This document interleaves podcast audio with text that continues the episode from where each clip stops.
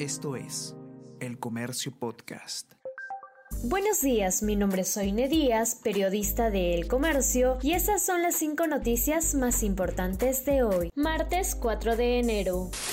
Este mes habrá sentencia en caso de Bermejo y otro juicio a Cerrón. El día 19 se sabría si el congresista Guillermo Bermejo recibe 20 años de cárcel por terrorismo. En tanto, desde este viernes se abrirá una causa por polémico aeródromo al ex gobernador de Junín, Vladimir Cerrón. Además, el equipo especial Abajato afrontará este 2022 el proceso oral a Ollanta Humala y Nadine Heredia y se reanudará el control de acusación de Keiko Fujimori.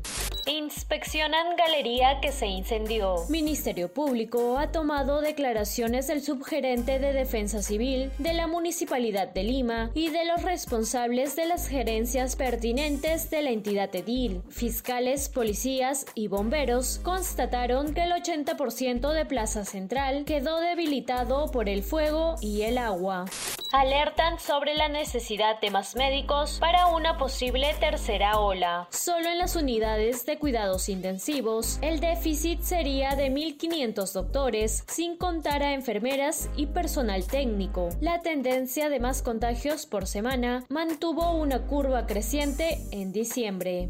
Piden que Guillén explique demora en cambios en la PNP. Generales recientemente ascendidos no saben a qué unidad irán este año. Fuentes del sector advierten sobre disputas entre el jefe de la policía y el ministro del Interior Abelino Guillén. Hay 25 nuevos generales que esperan saber sus puestos proyectan que el dólar se mantendría en alrededor de 4 soles en el mediano plazo. El precio del dólar estadounidense en Perú descendió al cierre de la primera jornada cambiaria del 2022. Analistas señalan que incertidumbre política podría configurar un factor de presión para el alta de la divisa.